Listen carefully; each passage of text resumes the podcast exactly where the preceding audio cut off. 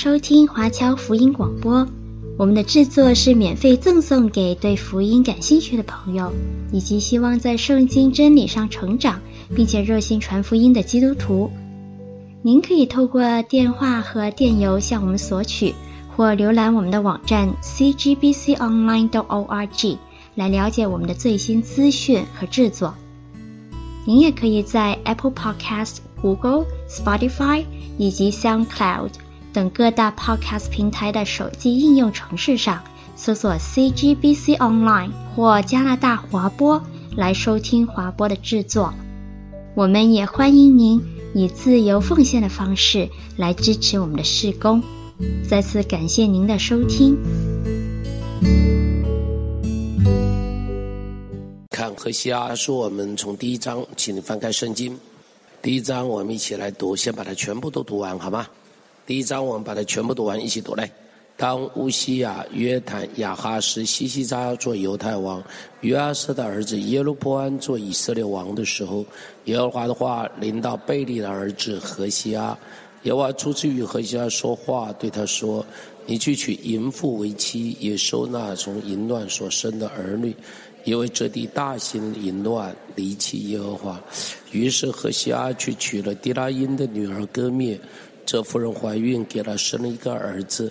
耶和华对何西阿说：“给他起名叫耶斯列，因为战过片时，我必讨耶户家在耶斯列杀人流血的罪，我也必使以色列家的国灭绝。到那日，我必在耶斯列平原折断以色列的弓。”歌篾又怀孕生了一个女儿，耶和华对何西阿说：“给了起名叫罗路哈玛。以色列家绝不赦免他们，我却要怜悯犹大家，使他们靠耶和华他们的神得救，不使他们靠弓刀征战马匹与马兵得救。”歌篾给罗路哈玛断奶以后，又怀孕生了一个儿子，耶和华说：“给他取名叫罗阿米。”就是非我民的意思，因为你们不做我的子民，我也不做你们的神。然而以色列的人数必如海沙，不可量不可数。从前在什么地方对他们说，你们不是我的子民，将来必在哪里对他们说，你们是永生神的儿子。犹大人和以色列人必一同聚集，立一个首领，从这地上去，因为耶斯列的日子。必为大。好，就读到这里。我刚刚已经说，这个就是先知何西阿他自己的婚姻的故事。我们前面说到，他娶歌篾到底是呃出于上帝直接的吩咐。他娶歌篾的时候，歌篾是在婚前就是淫妇，还是婚后才变成淫妇？我个人比较倾向于后者。我个人比较倾向于后者啊。因为我觉得这个比较接近于正常法则，好，接近于一个正常法则。在他个人娶了歌篾为妻了以后，他非常的爱他，他把什么都给了他，他把什么都都祝福了他。但是没想到这个女人水性杨花，这个人不守妇道，这个女人红杏出墙，而且不只是一次，是一而再，再而三。于是呢，第一次呢就生了一个孩子，这个孩子的名字叫做，给他起名叫做什么？起名叫做什么？耶斯列。这是一个儿子，是一个男孩子。告诉我哈，你小孩生出来的时候，你给他起名的时候会怎么起？起好名字还是取坏名字？一定都取个好名字，对不对？希望这个名字叫起来响亮，希望这个名字含义很好，希望这个名字就是这孩子未来的前途，对不对？像一个标杆一样，能够指引这个孩子，是不是？啊，能够指引这孩子。所以每个孩子起名大概都有他自己的含义在里头。比方何西啊叫做帮助者。相信爸爸妈妈生他出来的时候，希望这个孩子将来是爸爸妈妈的帮助嘛，对不对？是这个家庭的帮助嘛，是不是？好，所以取这个名字都有它特别的含义啊，特别它的它它的这个这个这个这个含义在里头。所以应当取名字都会取得非常好，非常好。但为什么这个孩子取名字却会一生出来就取一个叫耶斯列？耶斯列是什么意思呢？耶斯列就是赶出去的意思。就是驱逐出去的意思，啊，也就是拔出的意思。为什么一取一个名字，取出这样咒诅的名字？所以我个人，我自己的解答应当是：一生出来的时候，他开始很高兴，但是越看这孩子越不像他。好，越看越不像他，越看越不像他，最后终于证明他是跟隔壁村子老李生的。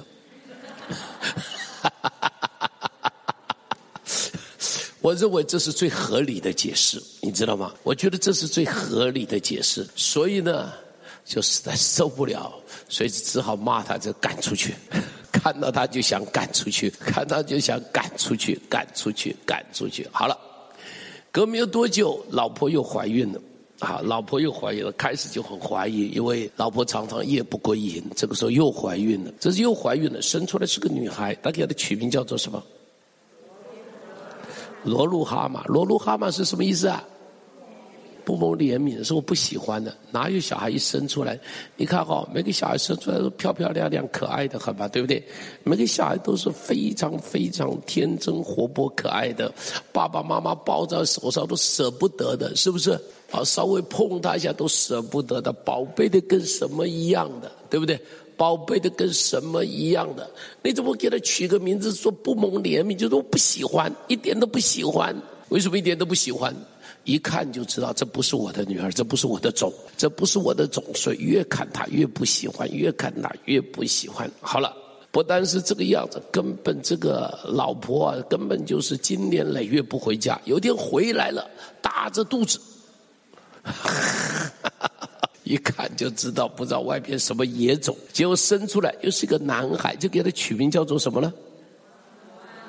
啊，这个姓罗都不太好，叫罗哈米，乱讲乱讲，罗哈米，罗哈米是什么意思呢？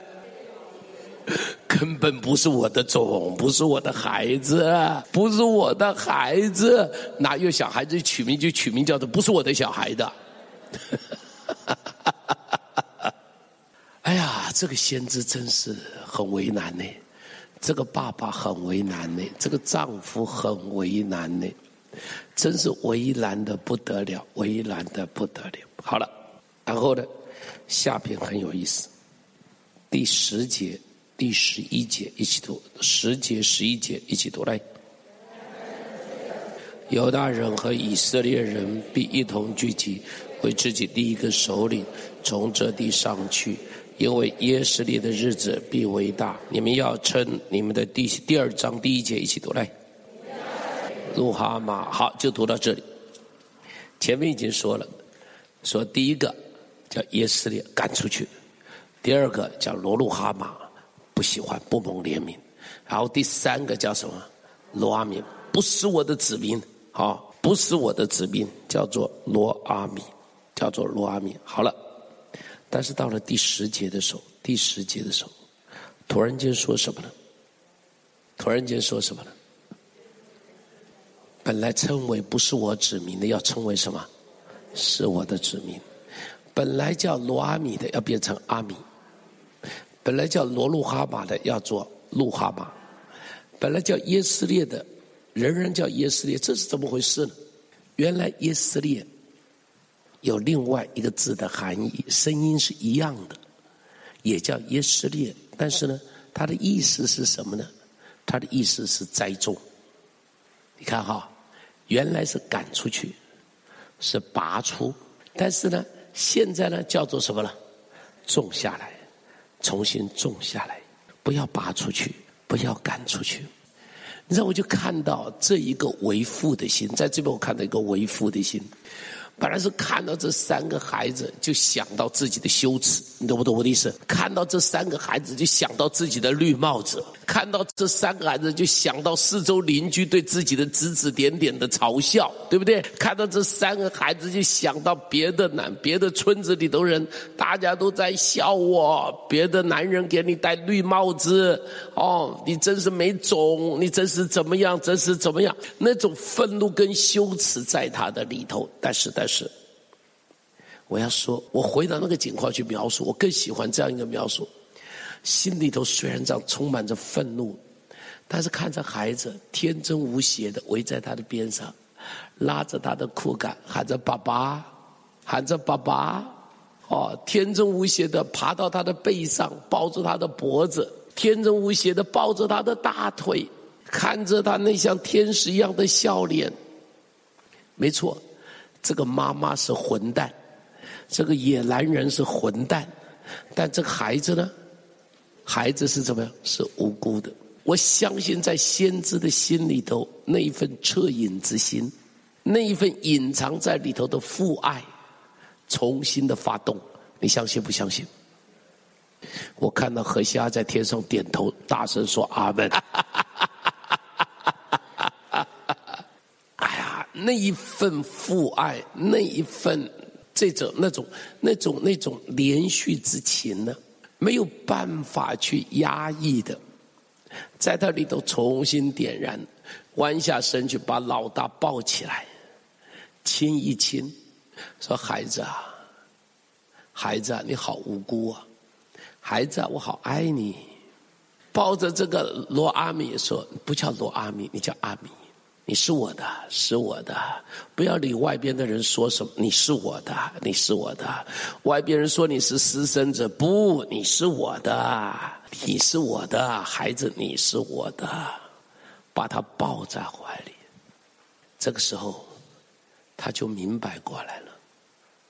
这个就是上帝对以色列人的心，看着以色列人的那一些的罪恶。那些的污秽，那些的肮脏，那些的败坏，上帝真不愿意承认这些人是我的子民。上帝真不愿意说这些人我还爱他。上帝真想把他们通通赶出去。但是那一份为父的心，无怨无悔的心，那一份啊长阔高深的爱，那一份啊从东到西无法测量的爱情。在他里头像江河一样的惊涛裂岸，激起千堆雪一样的在那里爆发着，涌溢着，把这些以色列人拥在怀里，说：“我怎么舍得你呢？我怎么舍得你呢？”这在他第十一章的时候说的话：“我怎么舍得？我怎么舍得？”于是说：“你是我的子民。”你是我爱的，不把你赶出去，我把你种在这个地方，把你重新找回来，种在这个地方，美不美，弟兄姐妹？美不美？叫人真的很感动。你会不会觉得，何西阿的那份心叫人感动，上帝的那份情更叫人感动 a 湾。所以我常常说，教会要做一些让人感动的事。教会要成为一个让人感动的地方。我常常说，圣经中间充满着那让人感动的故事，所以巴不得我们的生命中间也有许多让人感动的故事。好了，我们继续看到第二章下去。第二章我们从第二节开始，第二节开始，先读第二节，一起读来。这个爸爸把三个孩子抱在怀里，说是。是我的孩子，是我的孩子。然后呢，想到割灭，跟他说：“去跟你的妈妈说。” 想到割灭，这个为夫的那这份愤怒，那一份记恨，那份愤怒，那份受不了，那份委屈，他说：“就跟你的妈妈争辩，你就跟他们吵架，跟你的妈妈说，叫他拿去那个脸上的银态，乖乖，这个真是这个形容啊，就表示这个女人呢、那个眼睛一抛都是媚眼，你知道吗？”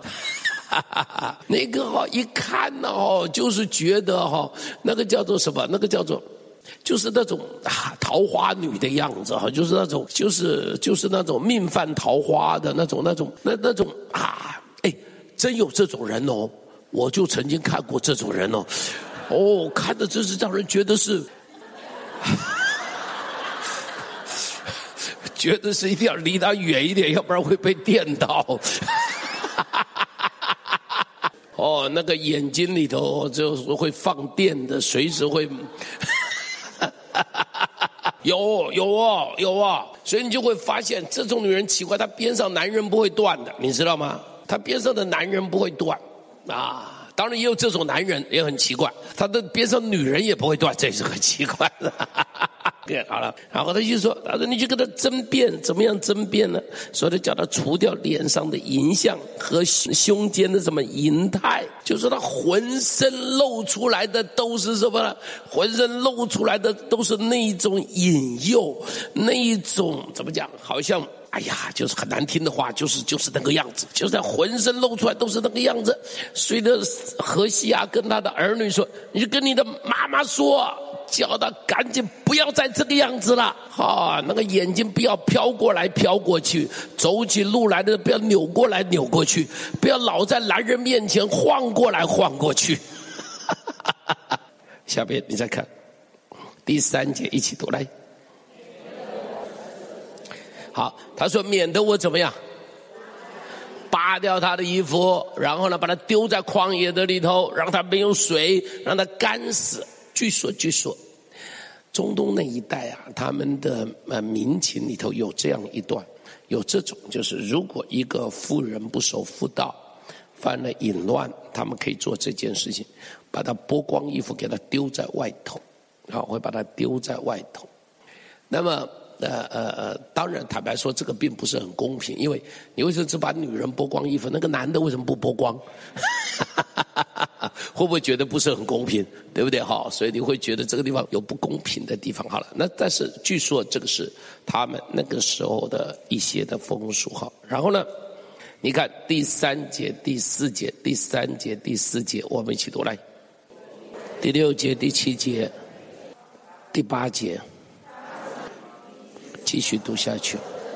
也必将他应当肢体的羊毛和麻夺回来。如今我必在他所爱的眼前显露他丑态，必无人能救他脱离我的手。我必使他的宴乐节期、月朔安息日，并他的一切大会都止息了。我必毁坏他的葡萄树和无花果树，这是我所爱的，给我为赏赐的。我必使这些树。变为荒林，为田野的走兽所吃。我必追讨他数日给主巴力烧香的罪，那是他佩戴耳环和别样装饰，随从他所爱的，却忘记我。这是耶和华说的。好，就读到这里，在这个地方他说，这个就是一段的辩论。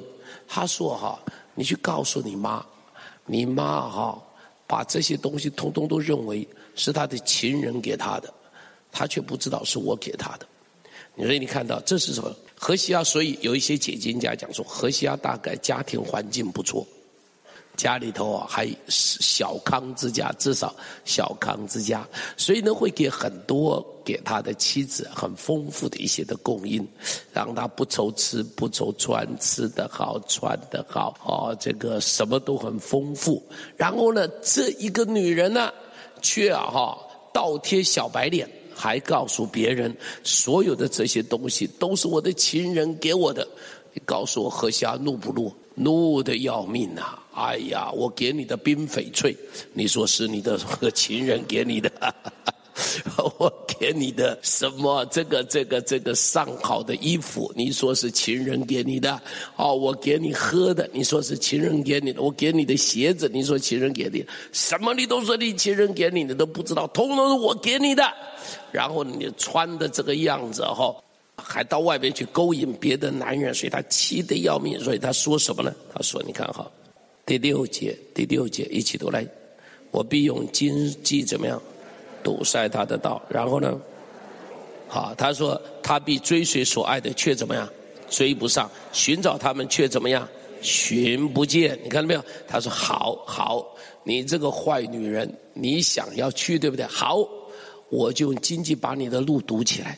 不但堵起来，你要去追对不对？我让你追不上。你要找对不？我让你找不到。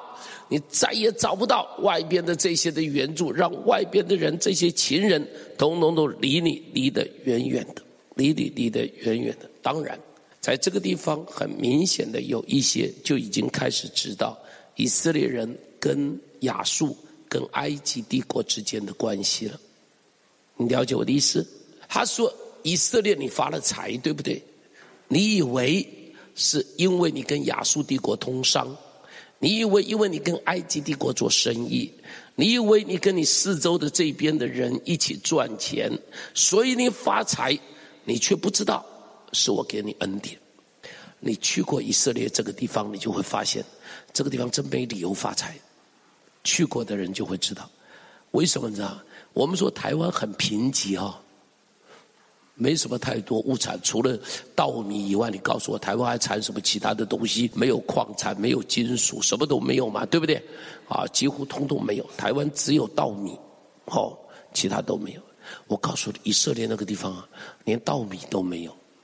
如果你到了夏天去看它的羊吃的那个草啊。你会觉得这个地方能够养羊？你如果去纽西兰，你会发现这个地方是养牛养羊的地方，那个羊跟牛随便放随便活。但是你到了以色列，你会发现，乖乖，这个羊很可怜呢。这羊吃的草啊，哈，那个山啊，全部是不是枯黄啊？只有泥巴。你听得懂我说的吗？这个羊要去吃那个泥巴中间的草根呢。这样去吃哎，所以我说以色列会富有没道理，以色列会赚钱没道理，难怪上帝在这里说：“你以为是靠你的能力，通通是我给你恩典。你有本领是不是？好，我帮你堵起来，看你还有什么本领。我不给你祝福了，看你还有什么本领。好，我把你所有东西统统给你断掉了，看你还有什么办法。”去过以色列就会了解，乖乖，以色列能有今天，那真是上帝的恩典。以色列在全世界能占一席之地，是上帝的恩典，你知道吗？以色列能够赚钱，那是上帝的恩典。你真去过了，就会发现，这个地方真是没什么理由可以赚钱。真的没有什么理由可以赚钱。他讲说大而可畏的旷野，没去过都听不懂这几个字。什么叫做大而可畏的旷野？哦，以前没有路可以走，以前没有车子啊。你在旷野里头走路不渴死才怪，不饿死才怪。哦，但是这个地方会发财，只有解释一样事情，是上帝的恩典。明白？是上帝。所以我跟你说，上帝可以让人在最不发财的地方发财。所以我不是跟你们说过，我到了迦南地以后，第一个反应就我是上帝，你骗他们，这哪里叫流奶与蜜之地？这根本都是石头地，啊，都是沙漠地、石头地，哪里有流奶与蜜之地？哦，哪里有流奶，哪里有蜜？后来上帝让我知道，有上帝的同在，这个地方可以变成流奶与蜜之地。你看我们在台湾很有恩典的，随便的河流都是水，对不对？哦，你到。什么耶路撒冷去吉伦西？哪里是西嘛？就是只是一个山谷而已嘛，什么水都没有啊！哦，哪里有吉伦西？没有西的，所以呢，他们的水都从哪里来？都是泉，所以什么引基底呀、啊？哦，引什么？引就是泉的意思啊！好，通过这种地方要在那个底下去挖出泉水来。啊、什么激烈泉呐、那种泉水出来，那都是非常珍贵、非常珍贵的。所以我们在台湾，真这个才叫流奶与蜜之地。我告诉你，所以不好好爱惜这块土地啊，真是不晓得怎么去骂这群坏蛋，蹂躏这块土地，真是有够可恶。这个真是流奶与蜜之地，好的不得了的一块地。好了，我们继续看一下，我们继续看下去。好了。他说：“到了收割的日子初九的时候，我就将我的五谷新酒收回，必将他们应当遮体的羊毛和麻夺回来。然后呢，我要在他所爱的眼前显露他的丑态，必无人能救他脱离我的手。”他说：“上帝的刑罚要临到的时候，该收成的时候本来是物户民丰，结果呢，该收成的时候就一无所有。哈，该收成的时候就一无所有。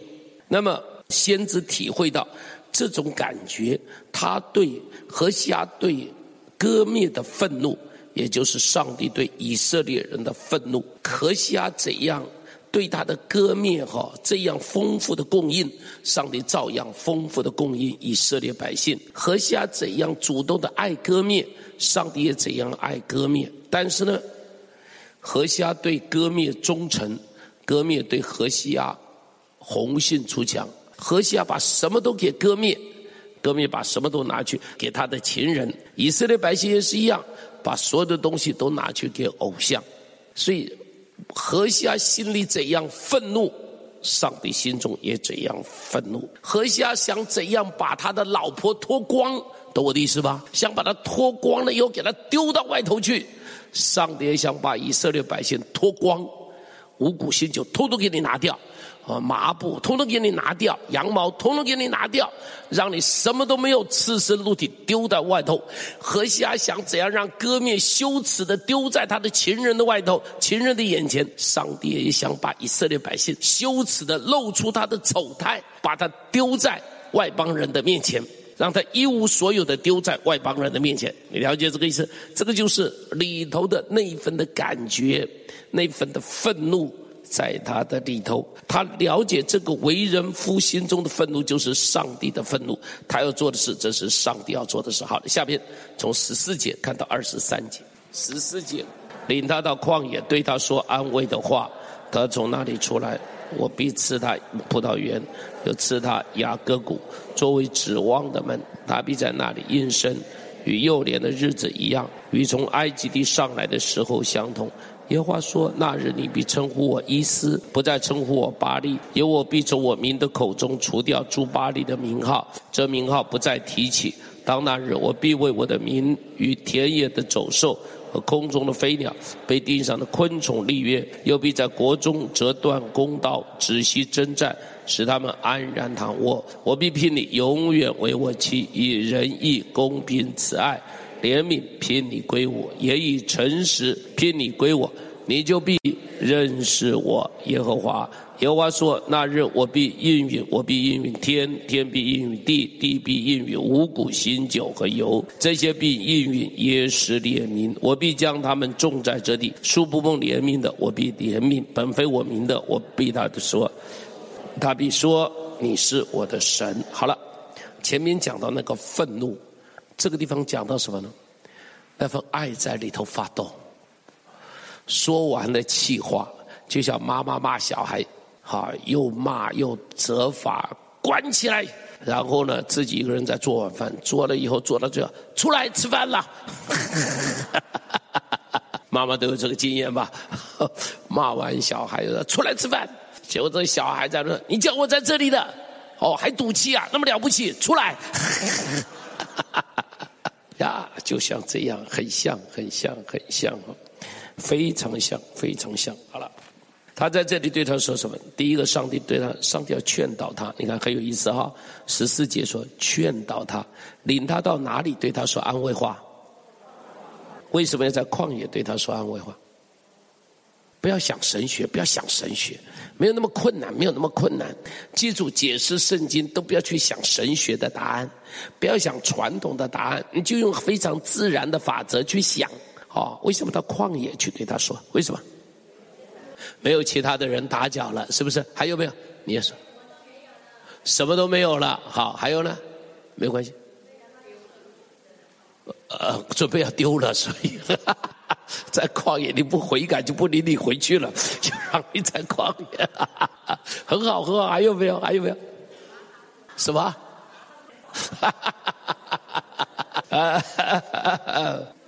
记住啊，解释圣经不要管太多的神学，懂我的意思？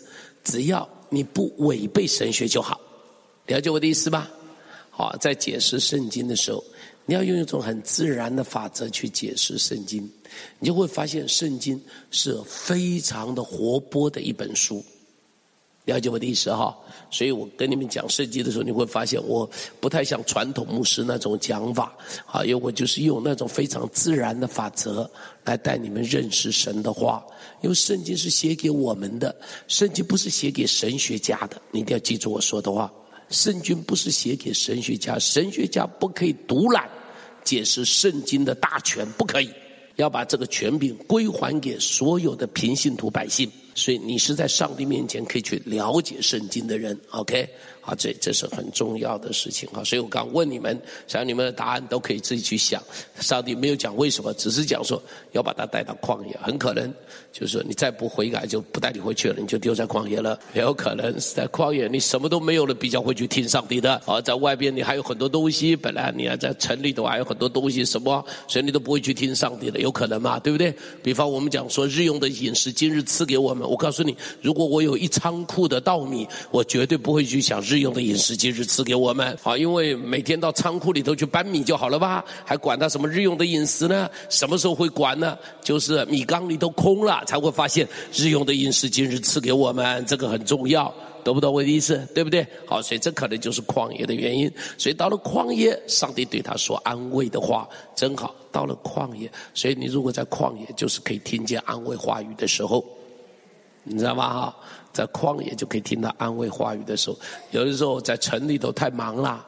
又有电视，又有晚宴，又有社交，好，又有朋友，又有喇叭声，又有什么声，一堆的事情，还有二一零零开讲，太多了，太多了，所以你就听不见上帝的话，所以呢，就把你带到旷野，通通都没有了，通通都没有了，你就可以去听见上帝对你说话。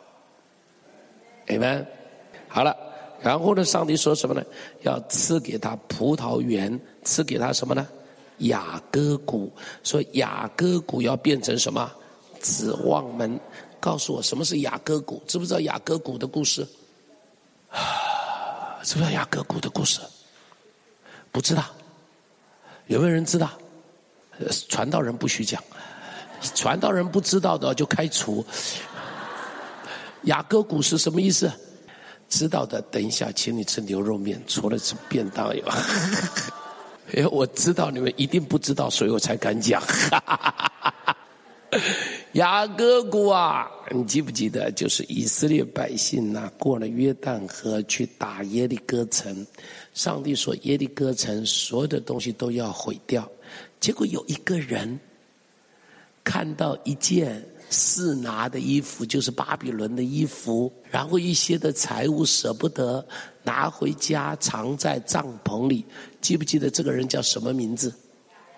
叫亚干，他就把它藏在帐篷里。后来呢，第二天他们去打爱城，就打了败仗。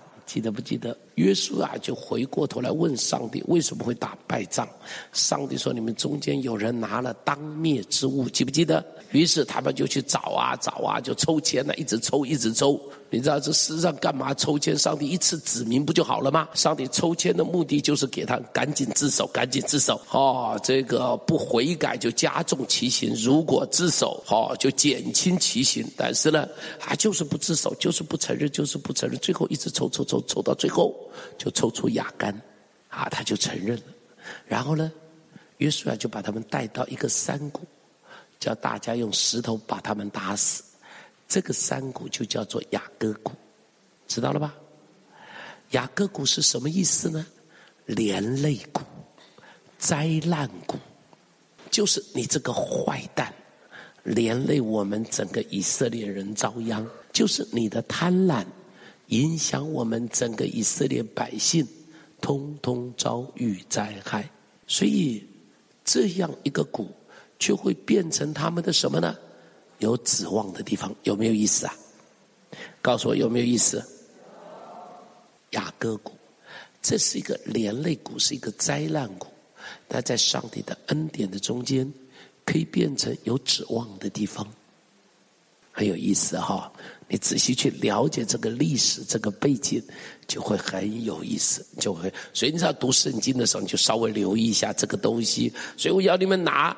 祈祷本圣经，他会给你有一些解释，好，他会给你有一些历史背景的解释。有祈祷本圣经的举手，有祈祷本圣经的，很多人有啊。你每次都有看下边注解的举手，很多人买了不就看的？你不是白买吗？你看的嘛，每次看圣经的时候在底下看一看嘛，看一看嘛，呃。好了，所以你稍微看一看，都会给你有帮助的。好了，这个叫做雅各谷。然后呢，说要让他们怎么样呢？你看哈，不但是说跟幼年的他必在雅各谷，他必在那里应声，应声什么歌唱，与幼年的日子一样，与从埃及地上来的时候相同。看到没有？这个第十五节，哇，他说我要你重新有指望，重新有葡萄园，重新有快乐。然后十六节，十六节一起读来。好，意思是什么呢？就是我父，我的丈夫，你要重新称上帝是我的丈夫，然后不称作巴力，巴力是什么呢？我的主。那么巴力是什么？我巴力是外邦人对他神子的称呼，叫巴力。但是呢，他说你不要再讲这个了，你会称我是什么？不用外邦人的话，你会称我就是医师，我是你的丈夫哈，我是你的丈夫。好，然后呢，你所以第十七节说要除掉巴力的名号哈，然后说十八节说我要与你怎么样呢？让你立约，使你们怎么样呢？安然的怎么样？哎，他说我跟你立约，我不再跟你立约，我跟田野的走兽立约，我跟这个土地立约，不再有战争，不在这个彼此不会伤害。我跟你立约，让你可以怎么样？安然的怎么样？表示你们可以在这块土地上怎么样？安享太平，安居乐业。这块土地啊，我跟你立约，你可以在这块土地上面。安享太平，弟兄姐妹，什么叫做立约？立约代表什么意思？立约代表我一定会守住我说的话，我怎么说，一定会怎么做，这个就是立约的意思。他就说：“我向你保证，保证什么？一定有太平。我向你保证，这块土地不再有战争。”我向你保证，这上边呢，所有的万物啊，都可以和平的相处。我向你保证，本来荒凉的地方，重新变成什么？充满生机的地方。这是上帝给以色列百姓的保证。继续看下去啊，你继续看下去。下边很有意思的，下边很有意思的。第十九节开始，十九节一起读来。好，就读到这里。实际上这一段应当跟第三章要合在一起了。这里说什么？他上帝说什么？我必定怎么样？聘你。什么叫做聘你啊？结婚嘛，对不对？重新下聘嘛，对不对？啊，结婚嘛，我送你聘礼嘛，就表示我要迎娶了嘛。好了，上帝送什么东西做聘礼呢？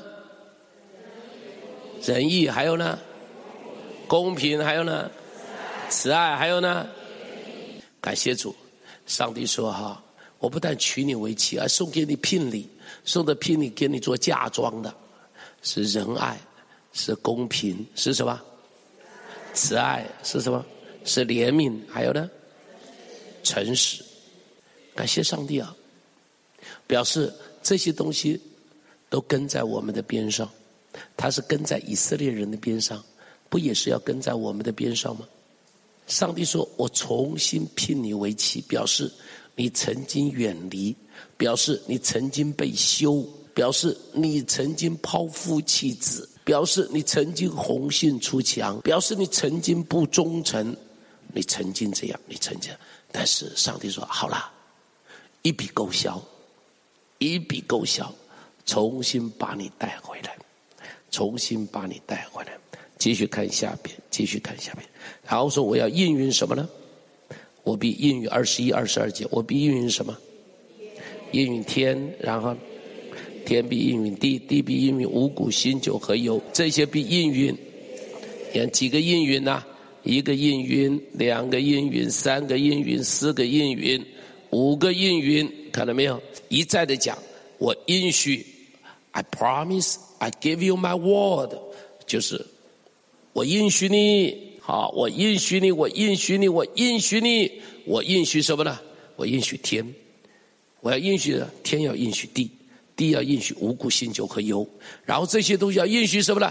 以色列民就是被栽种的百姓，重新被栽种的百姓，意思是什么呢？意思是我要应允你风调雨顺，我要应允你国泰民安，是不是？我要应允你太平盛世，我要应允你重新的盼望，重新的恩典。我要应允你，你要做我的妻子。这个代表什么？代表我好爱你，好爱你，好爱你。我要应允你要做我的妻子，代表什么？你跟我是一体的，你跟我是一体的。你是我的妻子，代表什么？我所有的东西通通都是你的。你是我的妻子，代表什么？你可以分享我的荣耀。你可以分享我的恩典，你可以分享我的祝福，啊！我应允你，你是我的妻子，我爱你，一直到永远都不会改变。我爱你，一直到永远都不会改变。好，到这里一定要把第三章读了，不读第三章就太可惜了。第三章一起读来，第三章第一节到第五节一起读来。大麦一赫梅尔半卖他归我，我对他说：你当多日为我独居，不可行淫，不可归别人为妻。我向你也必这样。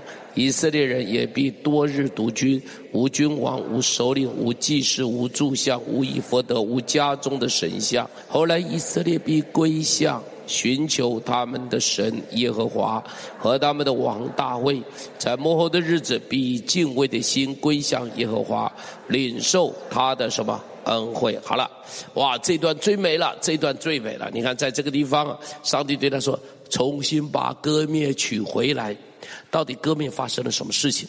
到底歌篾发生了什么事情？这个地方你发现，他说他用多少钱就把它赎回来？用了一个字是赎呢，买回来。第二节说用多少钱呢？银子十五舍客勒，大麦，然后把它怎么样？哎，这是什么意思？表示他怎么样？他被卖掉了，看到没有？堕落到这个地步，被卖了。可能卖去做什么呢？卖去做奴隶，可能卖去做什么？做娼妓，是不是？可能卖去做什么呢？在庙里头做的妓女，这都是非常可能的。再怎么样，就是他已经是很糟糕、很糟糕、很糟糕、丢脸，丢到家了。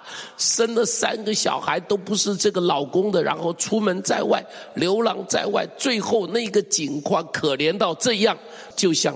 这个何西阿在前面讲的，要用经济堵塞他的道路，记不记得？好，你要的什么五谷、新酒和油，通通没有了；你要的马也没有了，你要的羊毛也没有了，你什么都没有了。你落入落入一个光景，那个光景奴光叫做奴隶，那个光景那光叫做娼妓，已经落入到这样卑贱的境况。然后上帝告诉何西阿说什么？把他再买回来啊！我说天底下还有这样的男人。哈！天底下还有这样的男人，花多少钱呢？十五色克勒的银子，然后一赫梅尔半的大半，一赫梅尔半的大半也值十五色克勒。换句话说，合起来三十色克勒，就是一个奴隶的价钱，一个奴隶的价钱，把他重新买回来，重新爱他。哇！我真的要说。真不容易啊！这个男人啊，哦，真是稀世珍宝啊！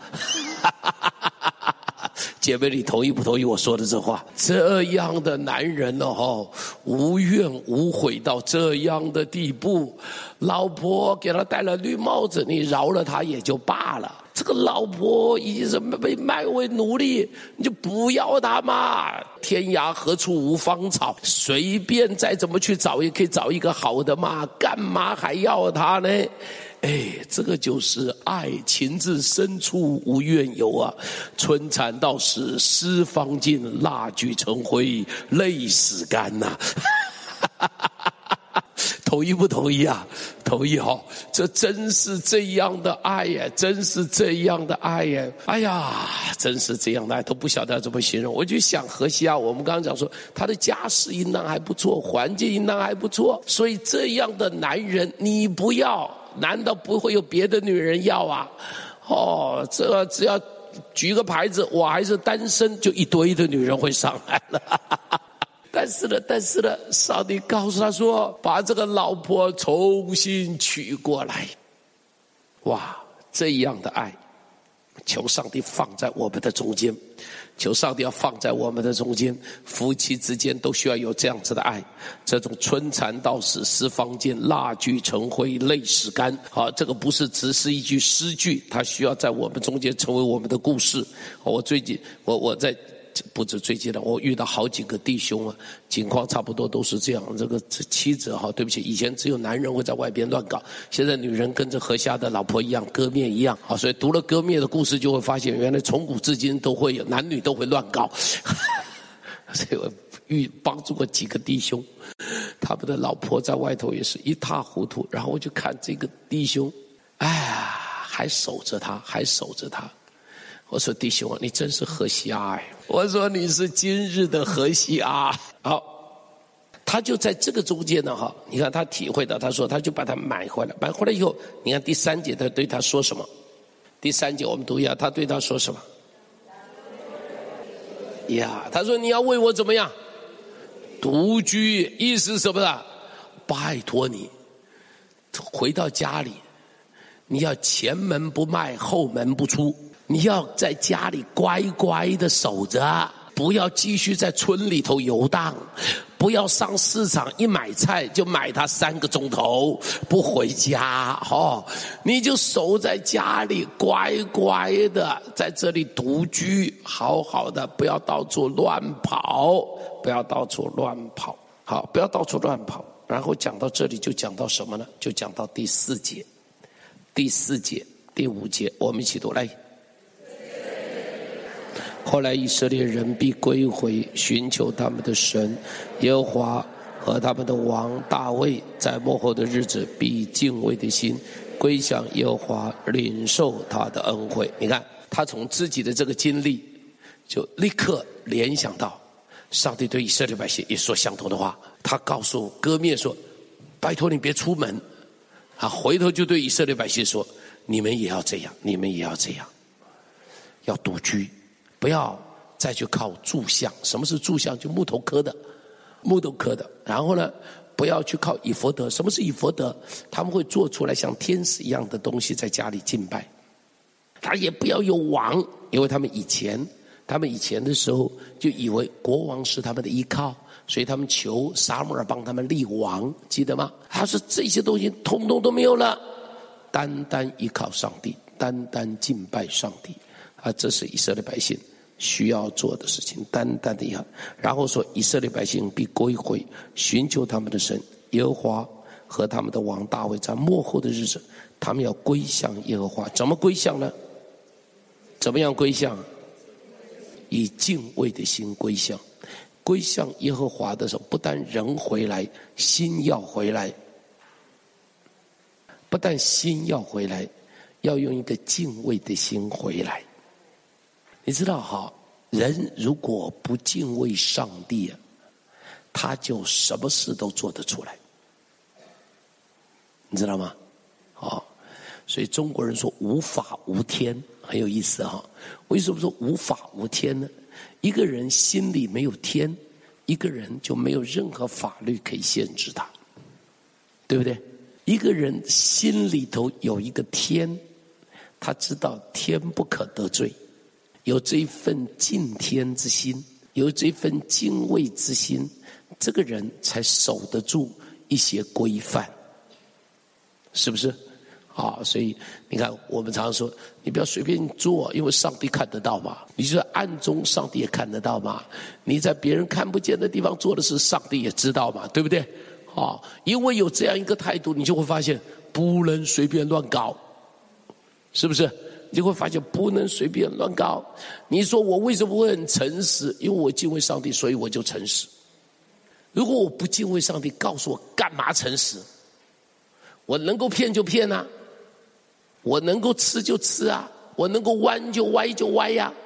好，但是呢，因为我知道有上帝，所以我知道要不要诚实啊？绝对要诚实。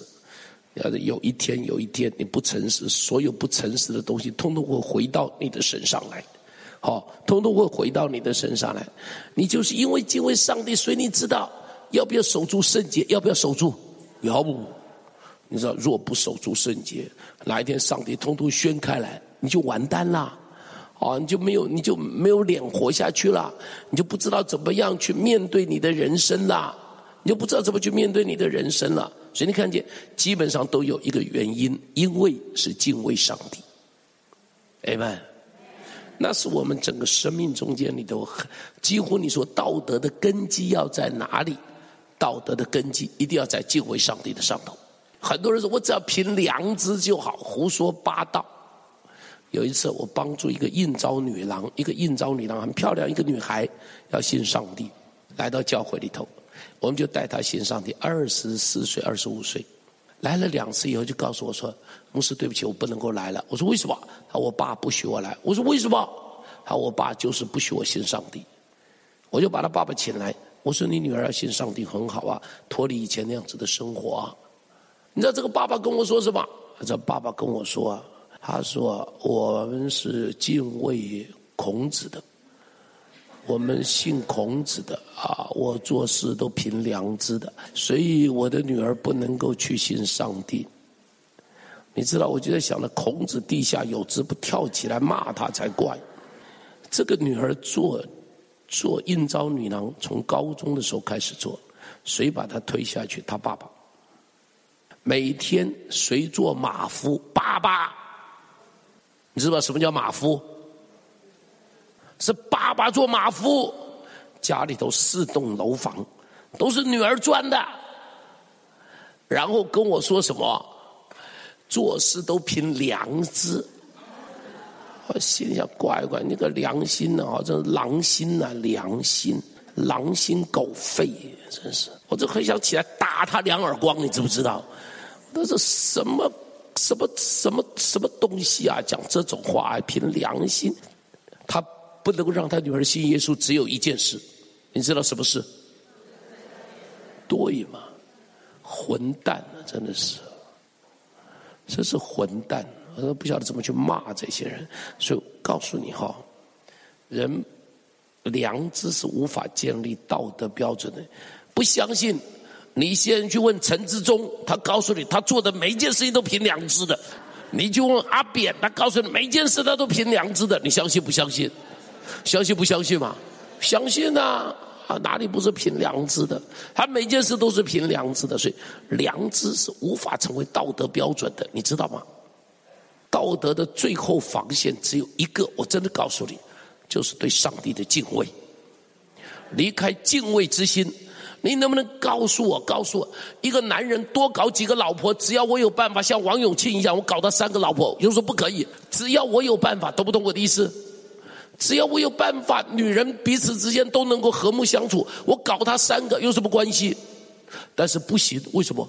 敬畏上帝就不行，就这么简单，哎吧？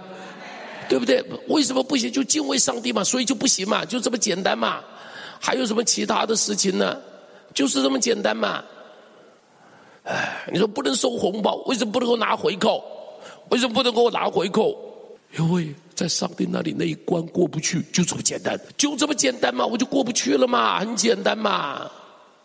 所以你会发现，人如果不敬畏上帝，哪里能够讲到道德？那都是骗人的东西。不敬畏上帝。道德哈根本不值钱，不敬畏上帝，道德一点用都没有。唯独敬畏上帝，道德才会有用处。